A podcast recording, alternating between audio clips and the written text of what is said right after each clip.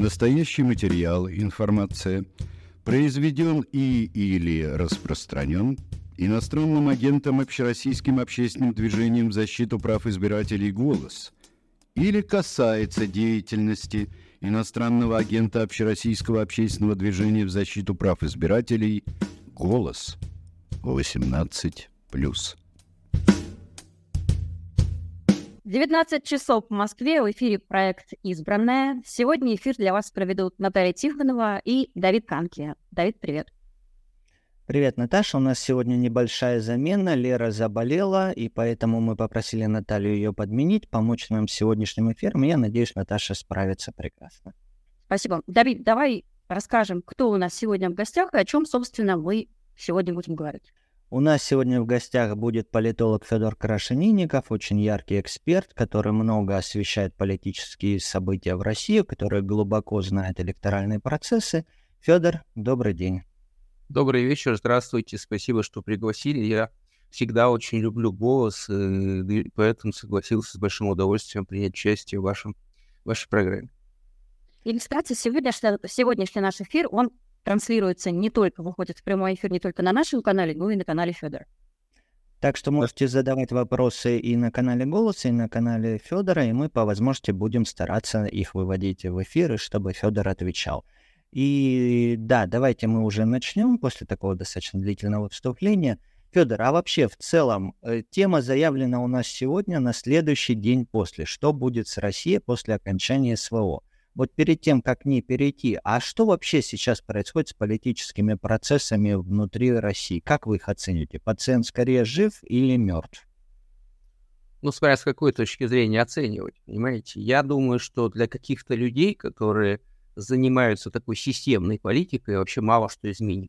Да? Я краем глаза поглядываю на каких-то бывших коллег, которые строчат аналитические статьи и обзоры о том, как в каком где какая городская дума или областная, что там в ней происходит, какие кандидаты, праймерис и так далее. То есть я не говорю, что этого не надо, да, то есть есть критический там взгляд на всю эту ситуацию, а есть, а, ну, такая вот придворная, скажем, журналистика или псевдоаналитика, которая строчит вот эти вот рассказы, как будто ничего не происходит, да, ну, просто, что вот у нас, значит, праймерис Единой России, как интересно, как много тайн, загадок, скандал, три расследований и так далее. То есть Э, с одной стороны, все, в общем, продолжается, а, вся системная политика. Другое дело, что не осталось никакой не системной и не осталось никакой реальной конкуренции. Потому что, по сути говоря, а, кто где может участвовать, решают, решают э, в администрации президента или в местных администрациях, а участники этого процесса, ну, они, очевидно, должны соблюдать очень жесткие рамки, в которые они поставлены.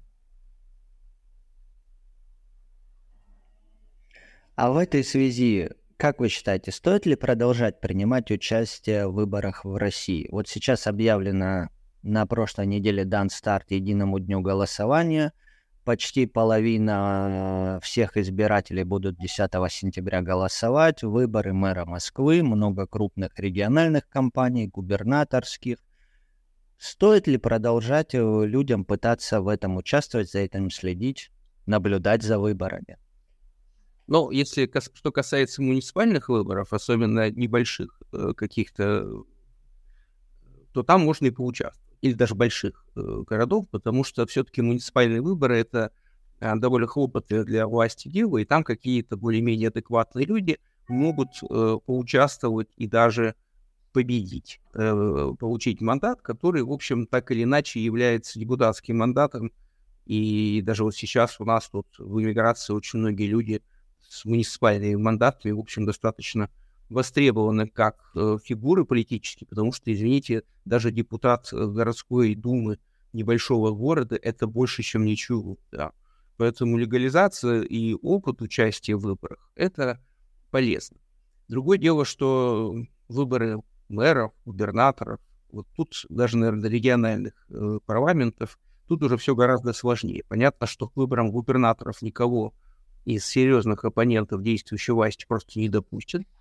Э, возможно, и на региональных выборах тоже. Плюс там гораздо больше стоимость входа. То есть если в выборах в какие-нибудь муниципальные думы, собрания э, принять участие могут разные люди, там порог входа бывает не очень высокий, то порог входа в участие в региональных выборах, э, в выборах мэров городов, довольно высокий.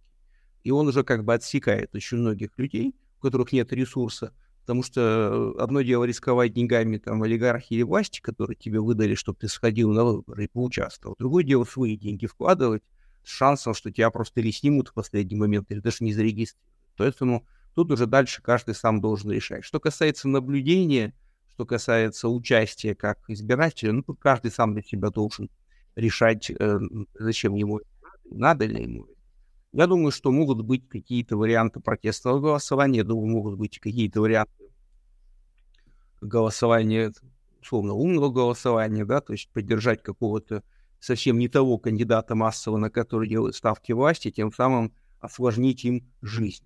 Насколько это сработает в будущих выборах, я не очень представ- понимаю, представляю, потому что а если действительно будут массово внедрять, а в Москве будут массово внедрять вот это вот электронное голосование, и там все длится будет три дня, то, честно говоря, простор для манипуляции такой большой, что, в общем, даже не очень понятно, а что там, зачем там следить, да, как был такой старый анекдот, что в вашем, ваше, вашем алкоголе крови не обнаружено, да, то есть вот, собственно, так и с выборами в России, что в ваших манипуляциях выборов уже может не обнаружить.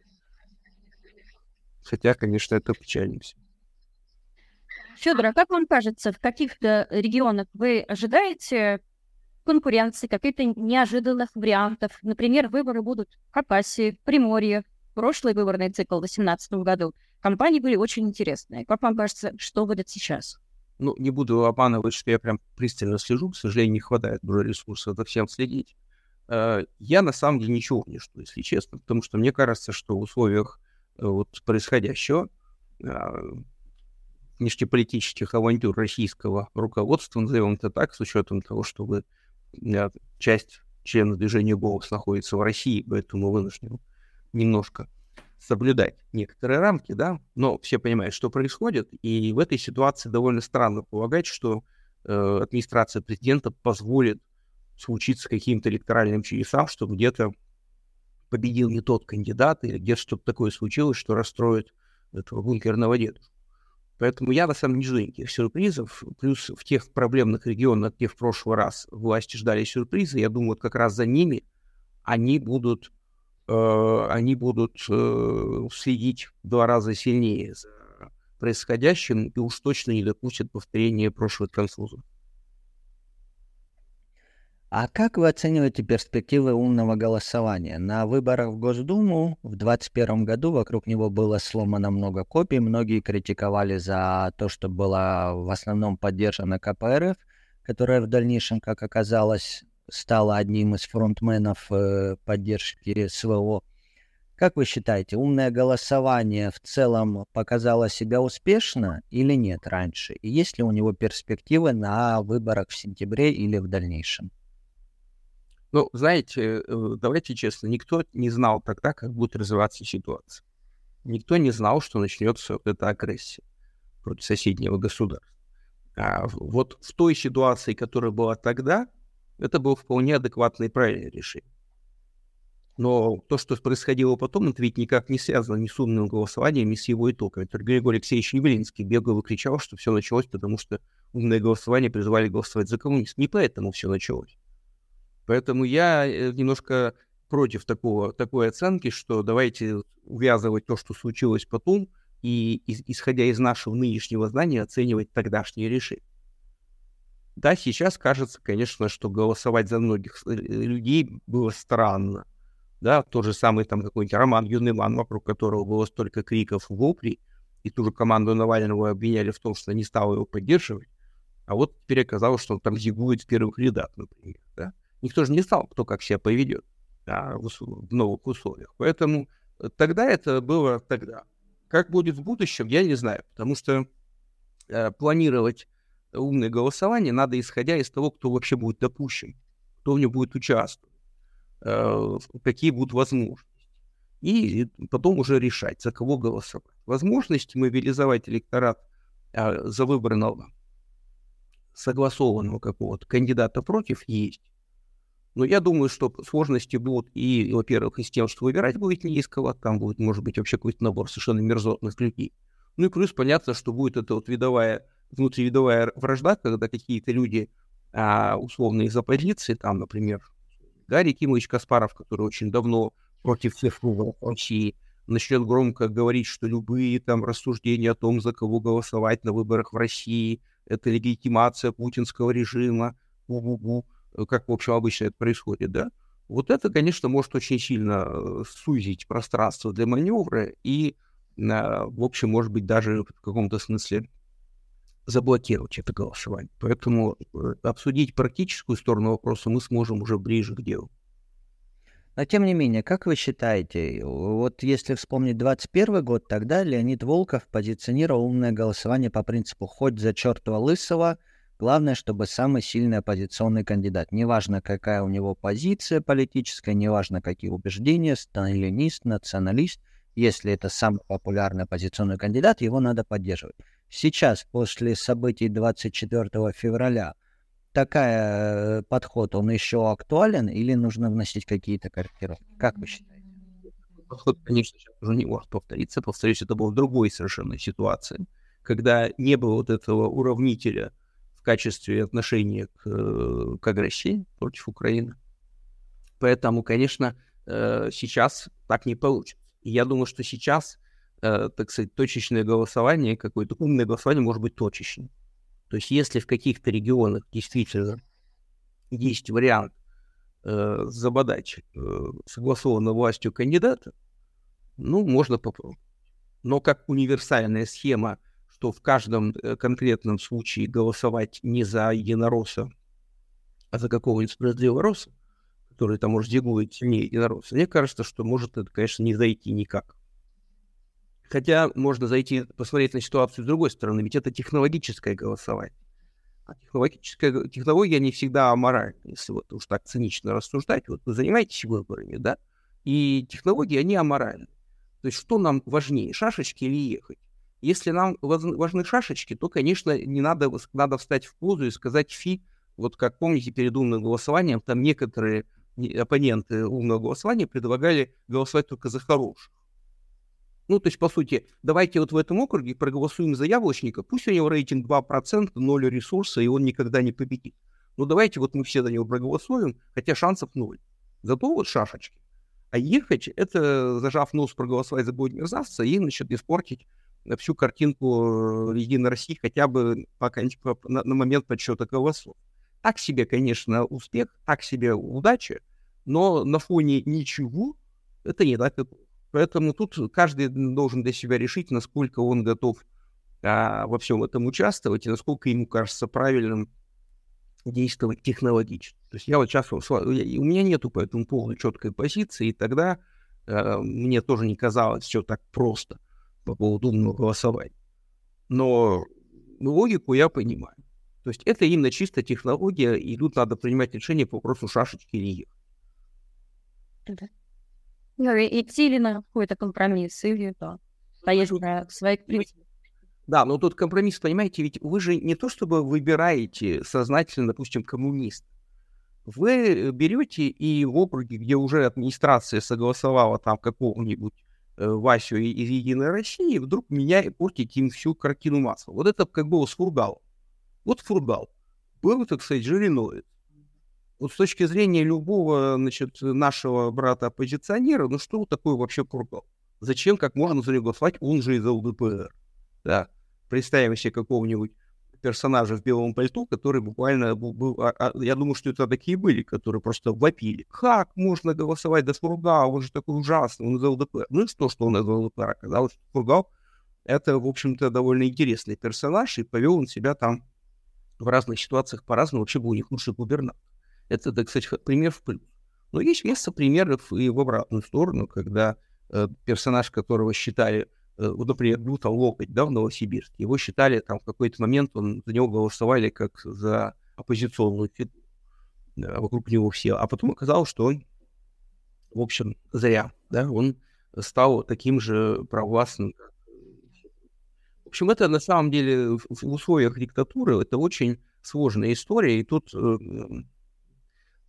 рассчитывать, что можно в условиях диктатуры пойти на выборы, проголосовать за того, кто нам прям нравится, и он еще и победит, это уж совсем сказка. В условиях диктатуры или надо вообще не ходить на выборы, и относиться к ним как к такой вот э, довольно странной игре с государством, с которой единственное, что, что может достичь, это создать для, так сказать, вот этой машины локальный трудности. Взять и засунуть там палку в колесо, говоря.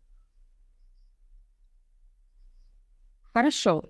Давайте тогда, может быть, будем переходить э, к теме, которую мы заявляли как главную тему нашего эфира, да, и поговорим, поговорим немножко про будущее и будущее после завершения специальной военной операции. Как вам кажется, как, в принципе, Россия будет выходить из этой ситуации? То есть как первый этап выступления этого будущего? Это, знаете, как рассказ Борхеса «Сад с тысячи расходящихся дорожек». Да? Для того, чтобы мы могли расстроить о будущем, мы должны хотя бы примерно понимать, что там что, что должно произойти, чтобы э, на чем закончится так называемое СВО, в какой момент, в каком состоянии. Хотя бы такие варианты есть. Ну, вариантов очень много на самом деле. То есть, например, э, есть плохой вариант для Украины. Да? Плохой вариант — это, предположим, что после кровопролитных боев и там попыток выбить Россию с территории Украины, э, все это кончится там фиксацией какой-то линии фронта, да, ну, в нынешнем состоянии, там плюс-минус там сколько-то километров, и наступит какой-то такой вот никому не нравящийся недолговечный хрупкий мир, который будет стоять там годами, десятилетиями. Вроде бы как бы закончилось, да, СВО, и, а, но с точки зрения, допустим, путинского режима, это будет объявлено победой. Таким образом, окончание СВО не закончит, не приведет ни к краху путинского режима, а может даже укрепить его. Может быть такое? Может. Да, СВО может закончиться э, более оптимистично, что, например, украинцам удастся достичь определенных успехов, выбить российские войска с части захваченной территории, со всех э, оккупированных территорий. Но это тоже совершенно не значит, что в России начнутся какие-то быстрые перемены. Есть пример там Саддама Хусейна, который проиграл войну в Кувейте, его оттуда вышвырнули с позором, объявили, он, и он под санкциями в блокаде еще 10 лет правил и совершенно не праздновал каждый год свою победу над США. Такое может быть тоже. Понятно, что есть и более там какие-то оптимистичные варианты, что если украинцев дела на фронтах пойдут хорошо, то, так сказать, коллапс российской армии на фронтах в Украине может запустить какую-то цепь событий, которая приведет к смене режима в России. Но это тоже не будет быстрая смена. Да вот такого, чтобы Путин вжух куда-то исчез, и на следующий день, э, значит, позвали руководить Россией, там, наш, нас, иммигрантов, и выдали нам всю власть и сказали, да, мы были неправы, давайте, вот как вы там планировали вся иммиграция, прям сегодняшнего дня начинаете все так и делать. Такого что же не будет. Очевидно, что между путинским режимом и хотя бы скажем, каким-то более-менее адекватной ситуации в России, в, ко- в которую можно будет вернуться без страха быть арестованными, или даже там тем более принять участие в каких-то выборах, должна пройти масса других фаз. То есть, еще раз, даже свержение Путина не гарантирует, что в следующий день можно будет собрать чемодан и поехать в Россию и принять участие в выборах. Не факт. Это самое... Мы затронули тему тему миграции, это очень интересно, но перед этим давайте все же про ближайшие перспективы. До выборов президента осталось меньше 9 месяцев. Март 2024 года. Вот она первая развилка. Как вы видите ситуацию к марту? И не может ли так произойти, что по итогам выборов вжух и Путина не станет? Ну нет, по итогам выборов вжух и Путина не станет. Это абсолютная фантастика это как раз главное заблуждение тех людей, которые обвиняют россиян в том, что они, значит, голыми руками не свергли Путина. А уж совсем прекраснодушные какие-то далекие от политики западные люди прям, прямо так и писали, да, в соцсетях, а некоторые даже в статьях. Ну что же, типа, взяли и не переизбрали Путина на выборах. Он же такой плохой. Возьмите, да переизберите. Э, кошмар в том, что Путин настолько давно из- извратил и исказил избирательную систему в России, что на любых выборах в которых принимает участие он или назначенный им преемник, ни он, ни назначенный преемник проиграть не могут. Вот просто по определению не могут, и все. Э, защитные механизмы стоят на очень многих позициях, начиная от регистрации кандидатов. Отсекаются все опасные оппозиционные кандидаты. Первая линия, да. Вторая, значит, ну там агитация, понятно, что никто не сможет и пикнуть. Ну и, наконец, главное, подсчет голосов и объявление победителя на этих двух последних стадиях, безусловно, всегда в любом случае в первом туре будет объявлен победителем Путин. Э, ситуации, когда он проиграет выборы, выйдет и скажет, ой, знаете, я тут проиграл выборы, пойду-ка я нахер, вот такого вот никогда не будет. Поэтому в 2024 году может случиться две вещи. Ну, то есть, там, давайте, не знаю, сейчас набросаем. Первое. Неважно, будет продолжаться военные действия или не будет. Объявят выборы, они будут три дня там идти на пеньках, там, где попало, и в интернете. После чего, на вот сюрприз объявит победитель. Очень реалистичный сценарий. Выборы вообще. Ситуация будет плохая, угрожающая, выборы просто отменят скажут, дескать, ведут военное положение, скажут, господи, какое, какие выборы, война народная идет, священная война, потом проведем. И не, просто выборов не будет. И никто не пить. Наконец, э, там дальше начинаются другие какие-то варианты. Да, что если Путина к тому времени или свергнут, или он умрет, то понятно, что, так сказать, его окружению придется срочно искать какого-то другого кандидата и, так сказать, его, протаскивать его через выбор. Впрочем, и они тоже могут понимая, что их кандидат в любом случае слабый, оттянуть выбор. Ну, то есть, э, вот как бы это такие реалистичные варианты. Других вариантов, э, для того, чтобы там на этих выборах что-то изменилось, надо, чтобы до выборов что-то изменилось. Вот к моменту старта избирательной кампании уже произошли какие-то радикальные изменения, которые позволят нормальным людям при... не только принять участие в этих выборах, но даже в теории в них и победить, хотя бы в теории. Потому что сейчас, повторю, даже в теории никто не может победить Путина на выборах. Какие это должны быть изменения? Ну, это должно быть э, вот первое изменение, которое э, покажет, что что-то может измениться, это уход Путина из российской политики. То есть вот такой фигуры, как Владимир Путин, в российской политике быть не должно. И уж тем более его не должно быть среди кандидатов на пост президента. Если там есть Путин, значит, вот нечего обсуждать. Значит, ничего не изменилось, и победит Путин. Если Путин не пойдет на выборы, ну, это, я не знаю, к чему это, ну, предположим, вот он не захочет пойти на выборы, а на выборы это будет шует. Что это будет значить? Это будет значить, что это опять какая-то хитрая комбинация, а вся власть все равно в руках у Путина будет, как он хочет. То есть единственный способ, э, единственный маркер, по которому можно понять, что что-то может пойти в другую сторону, это отсутствие Путина в любом виде. Вот и все другие варианты, вот они не предполагают никаких изменений, к сожалению. Ну, так, так возникает вопрос, куда он же деться Путина? Ну, как куда он может деться? Умереть может Путин, свергнуть могут Путина, убить могут Путина, дрон на голову упадет, бомба взорвется ядерная, там, не знаю, эпидемия какая-то начнется. Все что угодно. Генералы свергнут, так сказать, почувствовав, что невозможно так дальше. Масса вариантов, что может случиться с Путиным, но, скорее всего, но, но вероятность каждого из этих вариантов и всех их вместе это несколько процентов. К сожалению, самый простой вариант, что с ним ничего не случится, и он, так сказать, это, в 2024 году пойдет на выборы, и потом его объявят. Это самый реалистичный вариант, вот, глядя из сегодняшнего дня. Хорошо, тогда вернемся к вопросу об эмиграции. Значительная часть активистов и российских политиков была вынуждена покинуть страну. Недавно в Брюсселе прошел объединенный форум российской оппозиции и европейских политиков, на которых как раз и одна из тем была на следующий день после. Что будет с э, Россией после того, как режим рухнет? Я так понимаю, вы были одним из участников этого форума. Можете о нем рассказать и в целом описать, в принципе, что сейчас происходит с российским политическим классом, который находится в эмиграции, и не теряет ли он связь с оставшейся страной?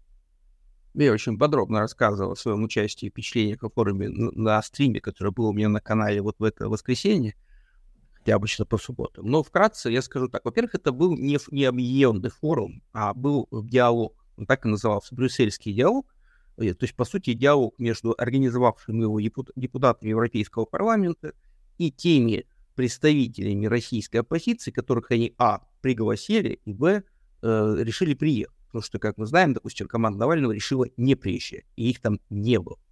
То есть, следовательно, никто там ни, ни с кем не объединялся, никаких объединенных структур там никто не создавал. Там, в общем, были разные мнения, все их высказали на разные темы. Потом организаторы издали по этому поводу свои впечатления. Этот документ можно почитать, на, ознакомиться, он существует. Вот итоги этих. Э, сценарии, которые там обсуждались, не могу сказать, что там действительно очень много времени было уделено футурологии, несмотря на то, что такой вопрос был поставлен. В реальности, конечно, каждый говорил пример то же самое, э, что и обычно говорил. Так уж повелось. Но там были интересные, неплохие выступления, и идеи. И главная идея, которая на самом деле, как мне кажется, перспективная и правильная, это идея, которую с двух сторон высказали Екатерина Шульман и Наталья Орлов да, что не, не, неплохо бы все-таки создать какой-то орган по делам а, вот, собственно, российской иммиграции в Европе, как минимум, да, что это Европейский парламент, который, работая с которым рабочая какая-то группа, омбудсмены и что-то такое, представляющие российское иммигрантское сообщество, могут каким-то образом взаимодействовать и иметь какой-то статус. Потому что идея, что обрести какой-то статус или политический вес в иммиграции можно посредством объединения иммигрантов с иммигрантами, это довольно странно. Потому что сколько бы иммигранты с иммигрантами не объединялись, никакого прибавочной стоимости себе они не создают, э, и никаких легитимных последствий произойти не может. Понимаете, иммигранты могут сколько угодно заседать и объединяться, и выдавать друг другу любые документы, любые звания, но э, легитимны на территории Европейского Союза и каждого отдельного государства, не только Европейского Союза, только те документы, которые выдает это государство или эта организация. Пока такой полномочий нет, говорить не о чем. Что касается, и, собственно, поэтому для того, чтобы что-то происходило, надо, чтобы в этом как-то участвовали и те, кто здесь имеет действительно и власти полномочия. Это может быть не очень красиво и завлекательно звучит, но это правда. Что касается политики в эмиграции. Ну, я вот в этом смысле довольно э, критично настроен, в том числе и к себе, да, я считаю, что э, в эмиграции все иммигранты. А, так сказать, политики, ну, политики в эмиграции. Жить в эмиграции рассказывать, что я российский политик, можно, можно, но по факту это не совсем правда. Потому что российский политик — это человек, который занимается политикой в России. Сейчас в России оппозиционной политикой можно заниматься одним способом — сидеть в тюрьме. Вот Лилии Чанышевой выкатили чудовищный приговор, да весь этот маркировок, наши мученики и жертвы, мы их всех прекрасно знаем, начиная там от Алексея Навального и Карамурза, и Яшин, и Чанышева, и еще заметные фигуры, кончая просто какими-то активистами рядовыми, которые попали под каток и сидят. Вот они, они вот таким образом занимаются политикой в России. А сидеть где-то в эмиграции и говорить, ну, я, знаете, я российский политик, мы тут создали какой-то орган, парламент, еще что-нибудь. Это просто смешно, и я думаю, что ваше поколение, может, уже не видело. Был такой советский фильм, назывался «Корона Российской империи». Э, ну, это агитка советская, но там довольно жестко и жестоко и цинично показано, как вот, значит, две партии иммигрантов в Париже выбирают императора всероссийского.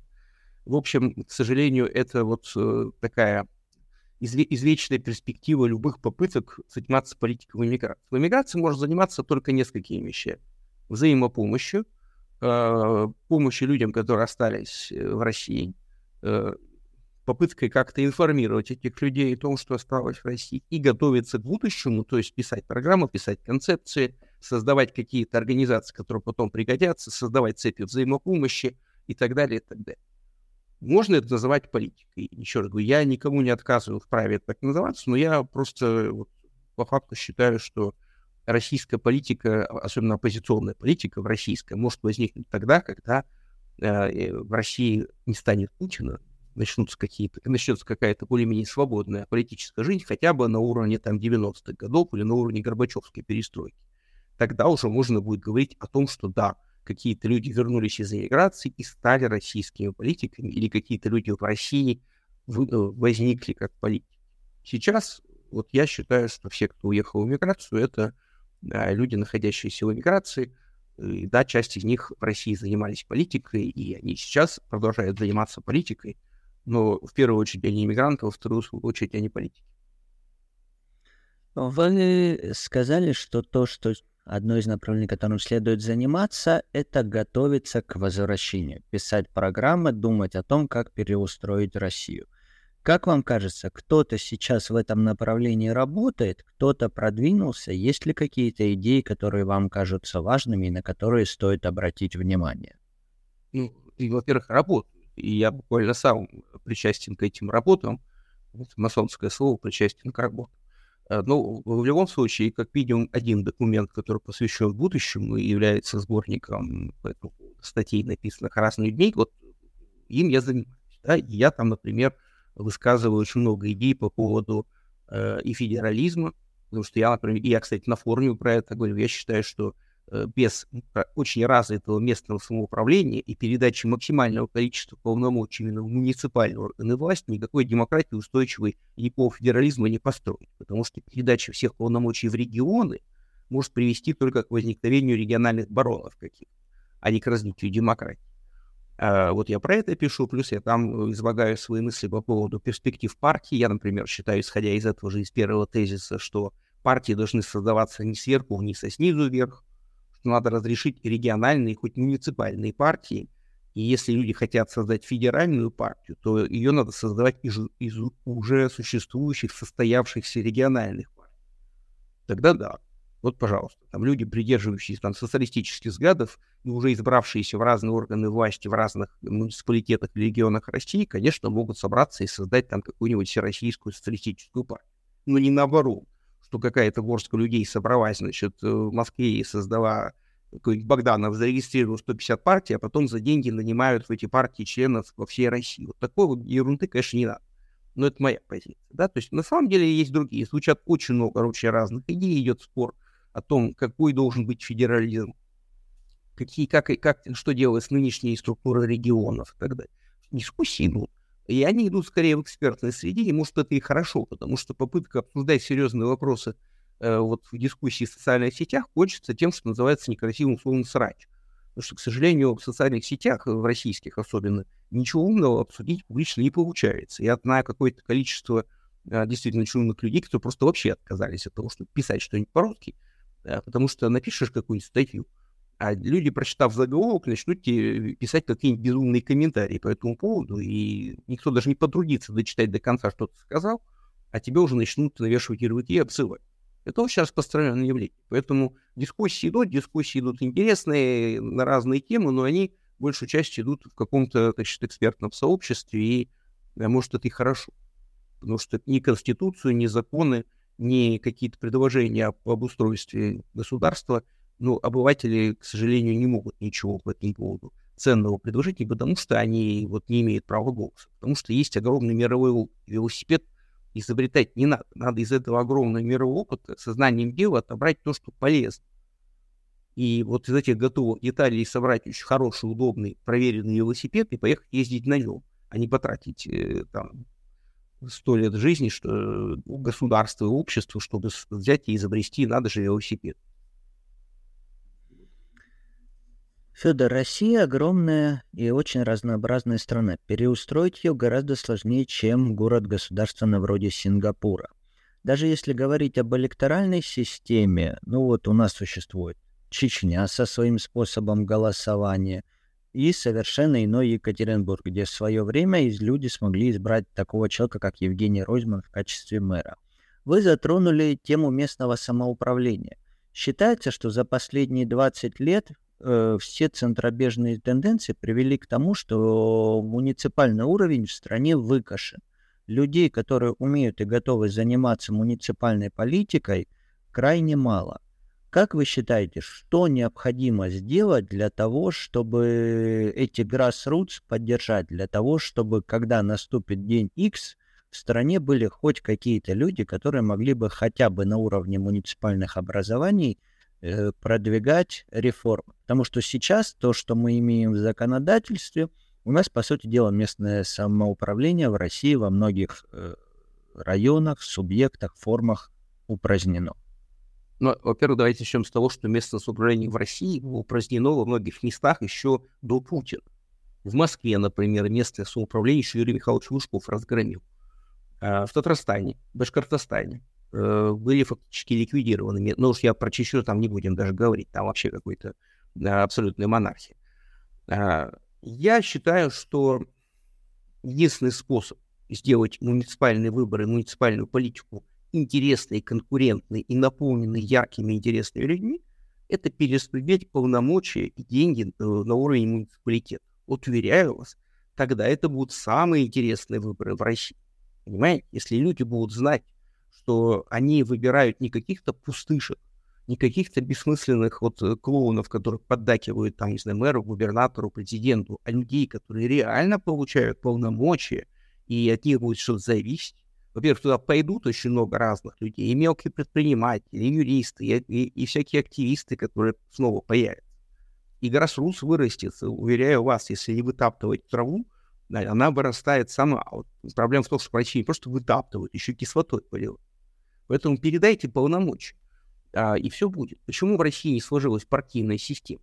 Вот потому что, а какой смысл, э, то есть смысл существования партии в России в 90-е годы, это избраться в парламент и сидеть в парламенте на, на положении клоунов, которые, по сути, только могут там, не знаю, торговаться, выторговывать что-то лично для себя.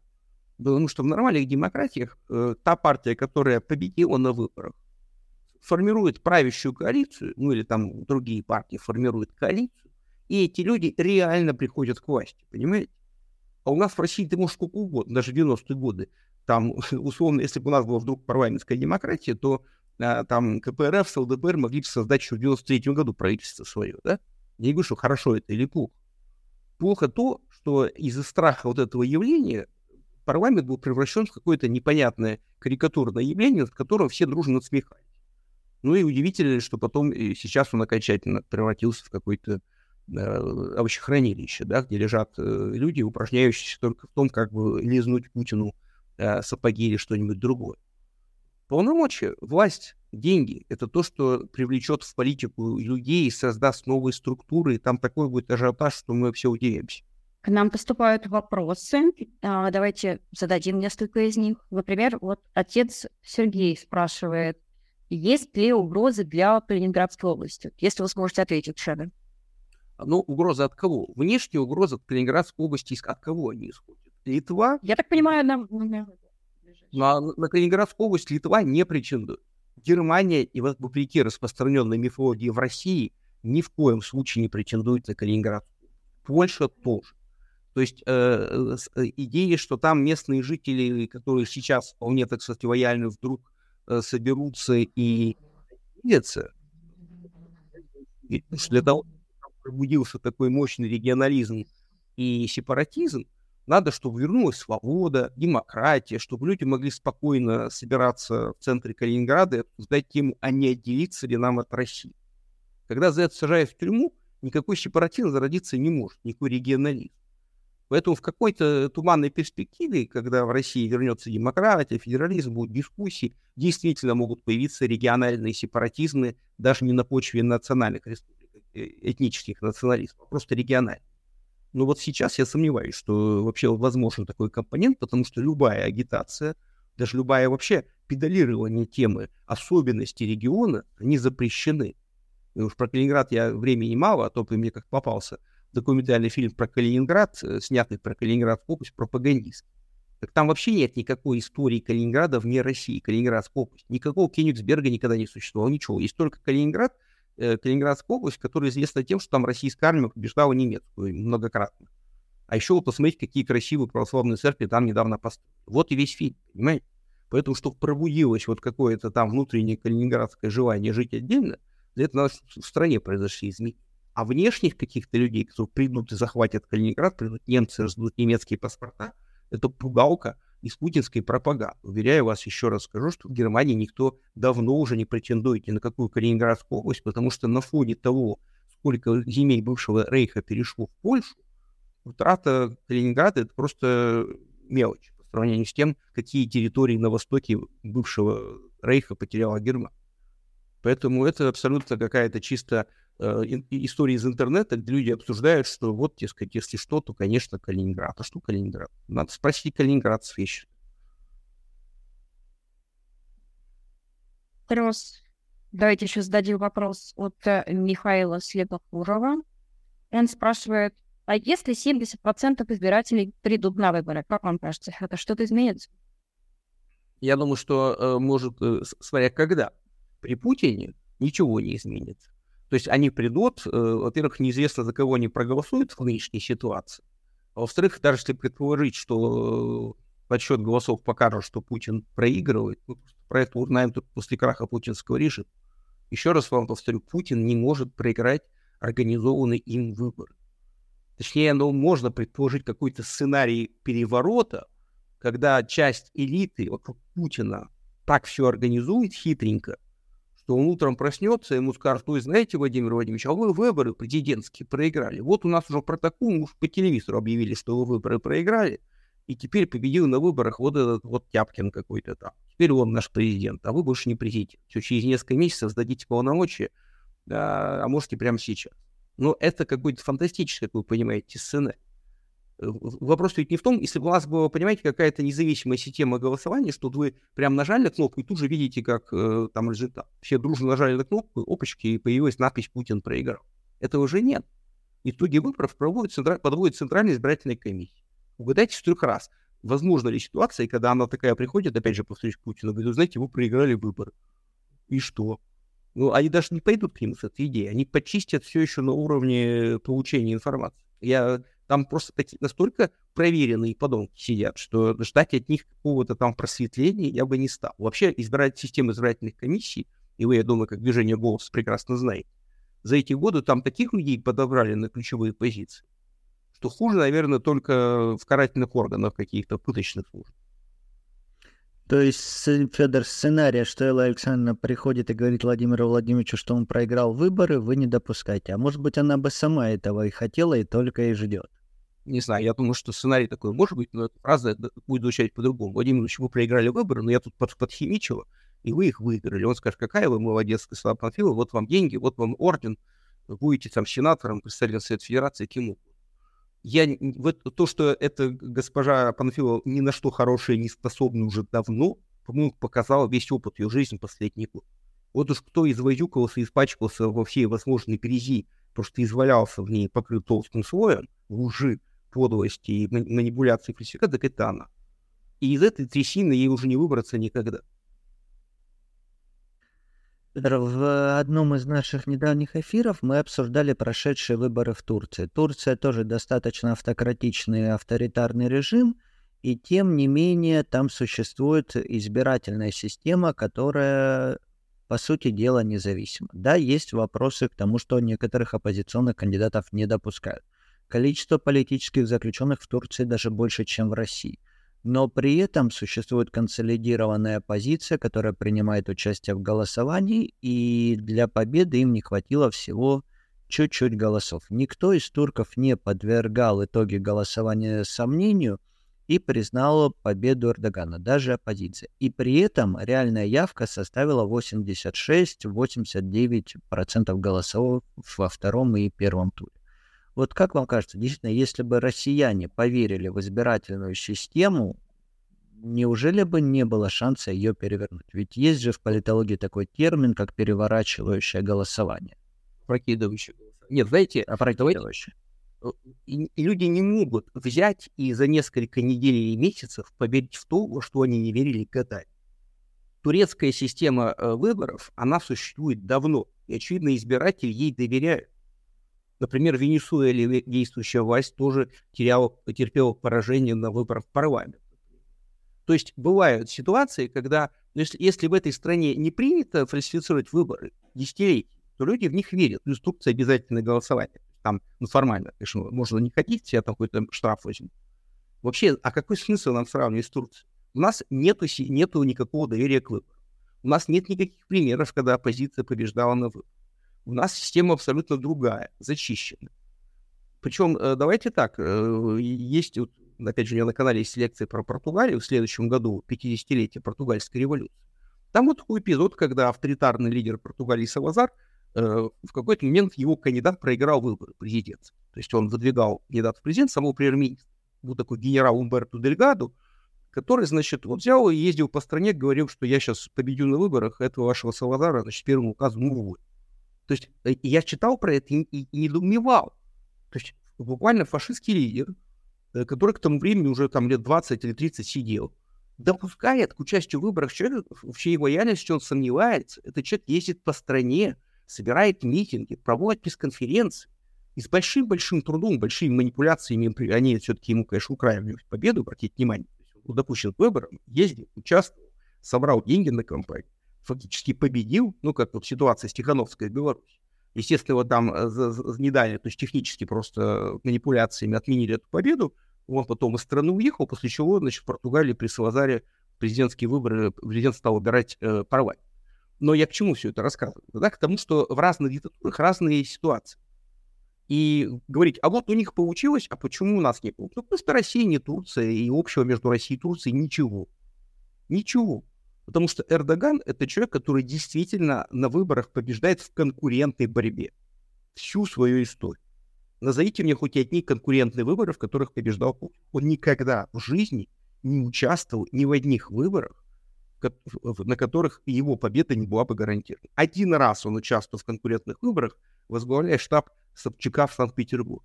Эти выборы кончились для него трагично. Победил кандидат Яковлев. С тех пор, я так понимаю, Владимир Владимирович, он раньше в эти выборы не верил. А после такого для него это просто какая-то... Что, что, что значит честный выбор? Я что, проиграть, что ли, могу? То есть вот для него такое не существует. И тут ни примеры ни Турции, никого не работают. Так что... Федор, в свое время вы написали э, вместе с Леонидом Волковым книгу «Облачная демократия», где обрисовали перспективы интернет-голосования, электронной демократии, электронного участия, электронного участия в выборах, электронной организации выборов. Вот сейчас, спустя уже больше 10 лет после э, выхода этой книги, как вы ее оцениваете с учетом того, что в России внедряется дистанционное электронное голосование? Вот такая облачная демократия по-русски. Я хочу сказать, что я разочаровался в идеях и я про это многократно говорил, и мы даже собирались написать какую-то самокритику, но просто не до этого. Ни, ни Леонид. Это была абсолютно утопия, и мы тогда были в другой ситуации. И казалось, что интернет — это какая-то зона бесконечной свободы, а он таким и был. То есть в 11, 10, 11, 12 году интернет в России был, ну, особенно в 11, 10, 11, был настолько неинтересной государству зоной свободы, что казалось, что вот там можно все — альтернативную власть создавать и так далее. И, так далее. и нам казалось, что так и будет. А потом выяснилось, что э, на интернет очень легко влиять. Что интернет также подвержен влиянию власти и манипуляциям, как и все остальное. Что если власть захочет взять под контроль интернет, она возьмет его под контроль. Что в России мы и видим, это во многом произошло. А, и так далее, и так далее. Плюс э, с тех пор в мире прошел, произошел довольно большой кризис э, доверия к этим системам. Во-первых, всеобщая боязнь хакера. То есть как можно проводить электронные выборы, если где сидят китайские, северокорейские или российские хакеры, только дай им возможность, а вдруг они сломают всю систему. И что? Насколько я, если боюсь э, информировать, но, вот, по-моему, Конституционный суд Германии запретил электронное голосование в Германии. Что вы ни в коем случае нельзя было ничего сманипулировать, что были вот прямо вот материальные доказательства того, как люди э, голосовали. Поэтому, объективно говоря, сейчас мы живем в кризисе этой идеи, и для того, чтобы человечество вернулось к этим, э, на этот должно пройти еще много лет. То есть то, что голосовать бумажками, это глупо, я согласен. И я сейчас убежден. И что система госуслуг, которая в России до, до последнего времени была довольно развита, не очень понятно, зачем... Вот мы с этого и начинали с Леонидом.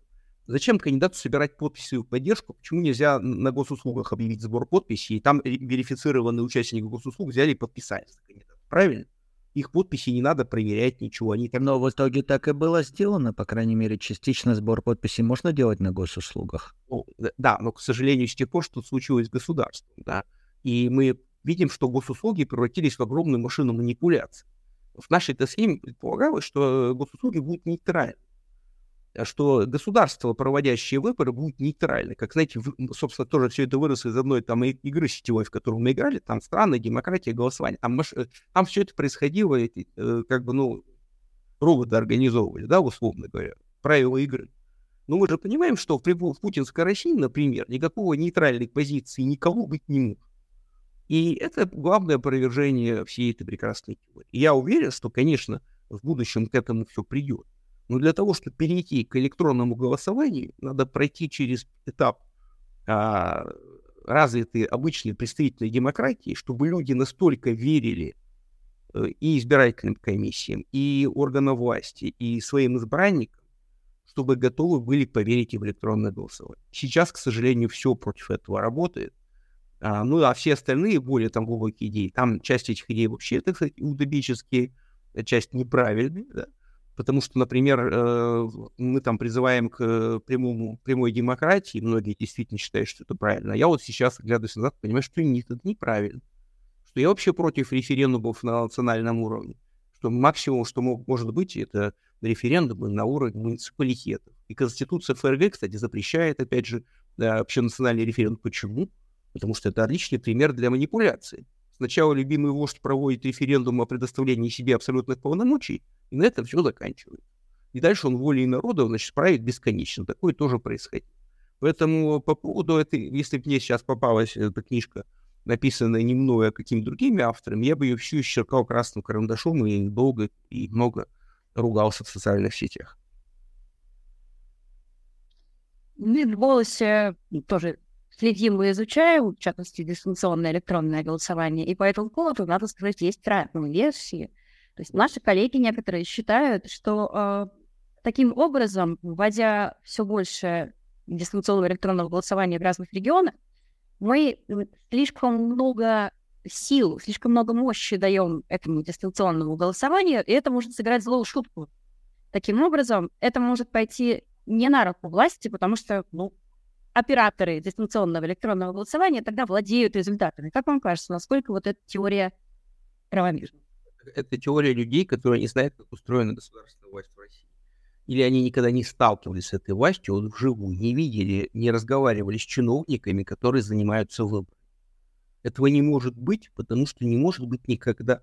В России вот на самых ключевых точках сидят ребята в погонах из ФСО и ФСБ, и у них присяга, и они подчиняются командирам. И их там проверяют и перепроверяют. Вот эта вот ситуация, повторюсь, что э, ой, люди проголосовали против Владимира Владимировича, и такие эти все ребята, ой, ну что можем сделать? Ну люди же проголосовали, как же мы можем фальсифицировать их волеизъявление? Ну, извините, конечно, эта история точно не про Россию. Может, в каких-то других странах есть совестливые люди на этих постах, которые говорят, ну нет, мы не можем. В России на этих постах, на этих ключевых точках самые бесстыжие самые наглые, бессовестные, коррумпированные и зависимые от власти сделают все, что им скажут. Поэтому идея, что какие-то там операторы подкрутят и Путин проиграет, вы просто посмотрите, кто этим, кто этим занимается, какие структуры кто там работает. Да, выборы всегда крутятся вокруг легитимности и доверия. Введение дистанционного электронного голосования, как многие эксперты отмечают, эту легитимность выбивает, потому что выборы приходят из машины. Непонятно, откуда взялись голоса. И как вы считаете, нет ли здесь риска, что люди окончательно разочаруются во власти в том, что он ее, они ее не поддерживают, и, может быть, только хуже делает для себя администрация, отдаляя выборы от людей. Или, опять же, это все не имеет значения. Не, ну почему? Во-первых, Путин целенаправленно уничтожает демократию. Он целенаправленно дискредитирует и превращает во что-то абсолютно глупое и вздор. Э, как и все авторитарные лидеры, он, в общем, работает в одном направлении. Вот эти выборы, какие-то там жалкие болтуны, есть это такая классика популизма. Э, зачем это все? Есть же я, э, лидер, который чувствует волю народа и буквально есть воплощение этой воли. А еще и Божий помазанник, потому что не случайно же я тут вами 20 лет руковожу. А вот эти все выборы, там какие-то люди что-то бегают, говорят, ну, вы же понимаете, что это ерунда. Любые авторитарные лидеры, они ненавидят демократию, парламент, и вся их пропаганда сводится к тому, что парламент — это бессмысленное говорение, плуты, жулики, воры, коррупционеры там сидят, народ дурят. Выборы — это обман, причем везде. Послушайте путинскую пропаганду, он скажет, что выборы везде обман. Вообще, во всех странах мира все так же. Фальсификации, манипуляции. И за, и за кулис всем рулит и вертит там какая-то там элита какая-то хитренькая, масоны, я не знаю, кто там, кто бы, заговорщики США. Поэтому они целенаправленно гробят демократию. Кстати, довольно успешно, потому что вот эти вот все принудительные э, сгоны на выборы, которые они осуществляли много лет, я думаю, что они отбили людей всякое желание этим заниматься. И они сами это делают. Потому что деполитизация была буквально э, фундаментом путинского режима. Они не боролись за высокую явку. Они буквально сразу отменили обязательность высокой явки на президентские выборы. И вообще на любые. Зачем? Ну, пришло 20%, а большинство за Путина. Там пришло 30%, а большинство за партию Единой России. Ну, ну, хорошо, зачем нам? А то, что 70% не пришло и не проголосовало, ну, это же их проблема. Я тоже согласен с тем, что если человек не хочет голосовать, то право не голосовать. Но э, тут ведь государство должно людей агитировать за участие в выборах, причем не какими-то словами, а, как я уже говорил, сегодня люди должны ходить на выборы для того, чтобы выбрать себе власть. То есть они должны видеть какую-то связь между своим волеизъявлением и тем, что с властью происходит. А вы правильно сказали, что э, люди в России ходят, хоть ты голосуй, хоть не голосуй, а побеждает все равно э, там не тот, кто тебе нравится. Да? А если побеждает тот, кто тебе нравится, как, допустим, был вот вы упомянули случай Ройзена, то там есть нюанс. К тому моменту, когда Ройзена избрали мэром Екатеринбурга, устав города был так изменен, что полномочия Евгения Владимировича были, по сути, как полномочия английской королевы. А всем вертел, все вопросы хозяйства решал, значит, э, и этот, как его, сити-менеджер. То есть они изменили устав. Они сказали, то, что была борьба за право выбирать себе мэра Екатеринбурга, я в ней участвовал, Леонид Волков не участвовал, это в интернете даже есть эти наши все выступления. И они сказали, ага, значит, вы хотите выбирать главу города. Ладно, ладно, будете выбирать главу города, только у него полномочий никаких не будет. И у Ройсмана не было никаких реальных фактически полномочий. Все, что у него был, это его моральный авторитет, а, так сказать, от него мало что зависело. Более того, его еще везде игнорировали и не звали на важные мероприятия. Потому что они исказили устав. Так у них все устроено. Или будет так, как мы хотим, и вы выбираете того, кому, кого мы вам предлагаем, а если вы выбираете не тому, кого мы предлагаем, ну, значит, этот человек или будет без полномочий, или мы его посадим, как Фургала там и так далее. Я так понимаю, что Фургала все проблемы в том, что он их расстраивал, они, очевидно, предлагали ему досрочно покинуть пост, уступить его тому, кому надо. Он отказался, он сидит в тюрьме. Вот так выглядит на практике эта история. Хорошо, давайте тогда планировать, так сказать, фантазировать, что же будет с Россией после СВО. Да? Возвращаемся вновь к этой теме. Мы уже отметили, что условие, как вам кажется, первое, это чтобы не было Путина. Что дальше? Какие другие условия? Дальше должна быть э, коллективная работа самых разных сил. Во-первых, должно быть желание перемен, э, в том числе у тех, кто сейчас э, вокруг Путина. Потому что, как вы правильно сказали, выборы — это в современном мире единственный источник легитимности. Любая власть, которая захочет быть легитимной, и, кстати, международно признанной, что тоже очень важно, потому что власть, которую международное сообщество не признает, она и нелегитимна, и в том числе внутри страны. Да поэтому, допустим, и для Путина, и для Лукашенко так важно, особенно для Лукашенко, вот эти все рукопожатия и поездки. Причем, видите, меня признают во всем, ну, хоть кто-то признает, значит, я вот легитимный, да. Поэтому э, э, все будут так или иначе заинтересованы в демократии, надо в это открытое окно, в это, если оно приоткроется, всем дружно ловиться и э, открывать ее как можно шире. То, что нам на, на блюдечке принесут развитую демократию, я в это не верю. Ну, точно так же, как в начале Горбачевской перестройки, точнее, когда объявились эти выборы съезд депутатов СССР, РСФСР, да, многие, и, кстати, любимые ныне многими Новодворская, они говорили, нет, в этих коммунячих выборах мы не будем участвовать, ужас, ужас, а зря. Потому что это были, наверное, первые и последние честные выборы в истории вообще, так сказать, и России, и Советского Союза. Потому что коммунисты КПСС на самом деле не умели фальсифицировать выборы, они даже не задумывались на это никогда. А тут вдруг люди пришли, проголосовали, почки, и пришли к власти, значит, во многих советах, и в местных, и в Верховном Совете оказались вообще оппозиционно настроенные люди. А вот те, кто не приняли в этом участие, те, кто стояли в стороне в белом пальто, они там так и простояли всю свою жизнь. Аналогичная ситуация была в 93 году, когда после этого отвратительного расстрела парламента многие чистоплюи сказали, что не будут заниматься политикой. Не пойдут они в эту Думу избираться. А Жириновский сказал, а я пойду. Сколотил, извините выражение, из говна и палок все партию, у него даже людей не хватало список партийный заполнить, он хвост списка позаимствовал у Жюгана, вообразите себе, тоже известная довольно история. И не проиграл. Оказал, и он оказался в парламенте. А вот те, кто там чистоплюйствовали, говорили, мы не пойдем, мы не будем, фу-фу-фу, ну вот они так и профуфукали. Может, до сих пор эти многие вот занимаются. Поэтому здесь ситуация простая. Как только хоть что-то начинает меняться и появляется возможность, прям понятно, что вот выборы какие-то явно в России, и в них прям реально можно поучаствовать, например, тебя зарегистрируют, и никто тебя не арестует там и не посадит сразу, значит, надо участвовать. А ждать, пока вот прям мы не будем ни в чем участвовать, пока у нас прям не будет идеальный выбор, значит, их никогда не будет. Хорошо, Федор, а что делать с системой избирательных комиссий? Вот настала прекрасная Россия будущего, настала это прекрасное завтра, но люди-то в избиркомах остались те же. Как их очистить, как их поменять? Необходима ли иллюстрация для избиркомов, если да, на каком уровне и каким образом? Ну, я думаю, что вы прекрасно знаете, что манипуляции в России процветают на самых разных уровнях, и, конечно, всю систему избиркомов надо менять. Менять систему ее формирования и так далее. Я, опять же, вот даже в своей вот этой вот работе, которой я занимаюсь... Но, извините, а менять на каком уровне? Достаточно территориальных комиссий, областных или всех членов участковых комиссий, а это больше миллиона человек?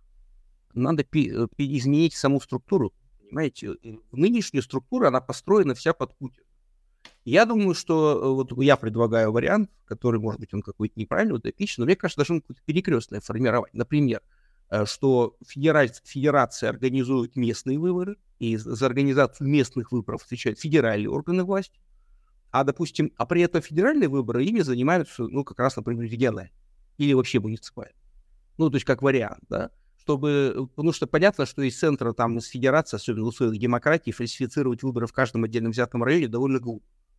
И, в общем, на это сил не хватит. А фальсифицировать федеральные выборы на уровне муниципалитета тоже довольно странно. Ну, предположим, в своем муниципалитете вы все и да, сформулировали. А, а, э, господи. Ну, в общем, если даже вы на муниципальном уровне сфальсифицировали итоги федерального голосования, вы едва ли повлияли на общий итог.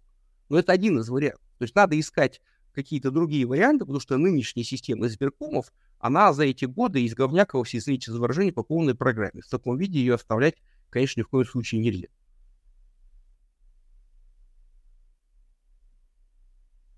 На этой ноте я думаю, мы будем завершать наш эфир. Федор, спасибо вам огромное, что нашли время присоединиться к нам. Мне кажется, вышел достаточно интересный разговор. Спасибо вам. Спасибо, что позвали. Да. Спасибо большое за разговор, и, надеюсь, будет повод еще вас пригласить в наш эфир. Приглашайте. До свидания. Давид, нам осталось подвести итоги. Разговор сегодня получился яркий, разговор получился очень эмоциональный, и мне понравилось, что Федор готов э, признавать свои ошибки, потому что идеи облачной демократии, например, когда они появились еще в, десеред... в начале десятых годов, мне еще тогда казались немного утопическими. И отрадно, что люди, которые вовлечены в российскую политику, в российскую интеллектуальную мысль, готовы думать наперед. Мне кажется, это именно то, чем мы сейчас все должны озадачиться. Сделать так, подумать о том, как нам исправить наше сегодняшнее, чтобы завтрашнее, чтобы завтрашний день не привел к тем ошибкам, которые мы совершили, чтобы э, мы построили ту страну, за которую не будет стыдно, и ту страну, в которой наконец-то мы увидим честные выборы. И мы просим вас не отчаиваться, не опускать руки, участвовать в наблюдении за выборами. Все равно... И самое главное, подписывайтесь. И самое главное, на наш канал, да. наш канал, ставьте лайк и делитесь трансляциями. Да, каждую среду мы выходим в эфир в 19 часов по Москве. Эфир избранное, говорим о выборах. Спасибо вам большое.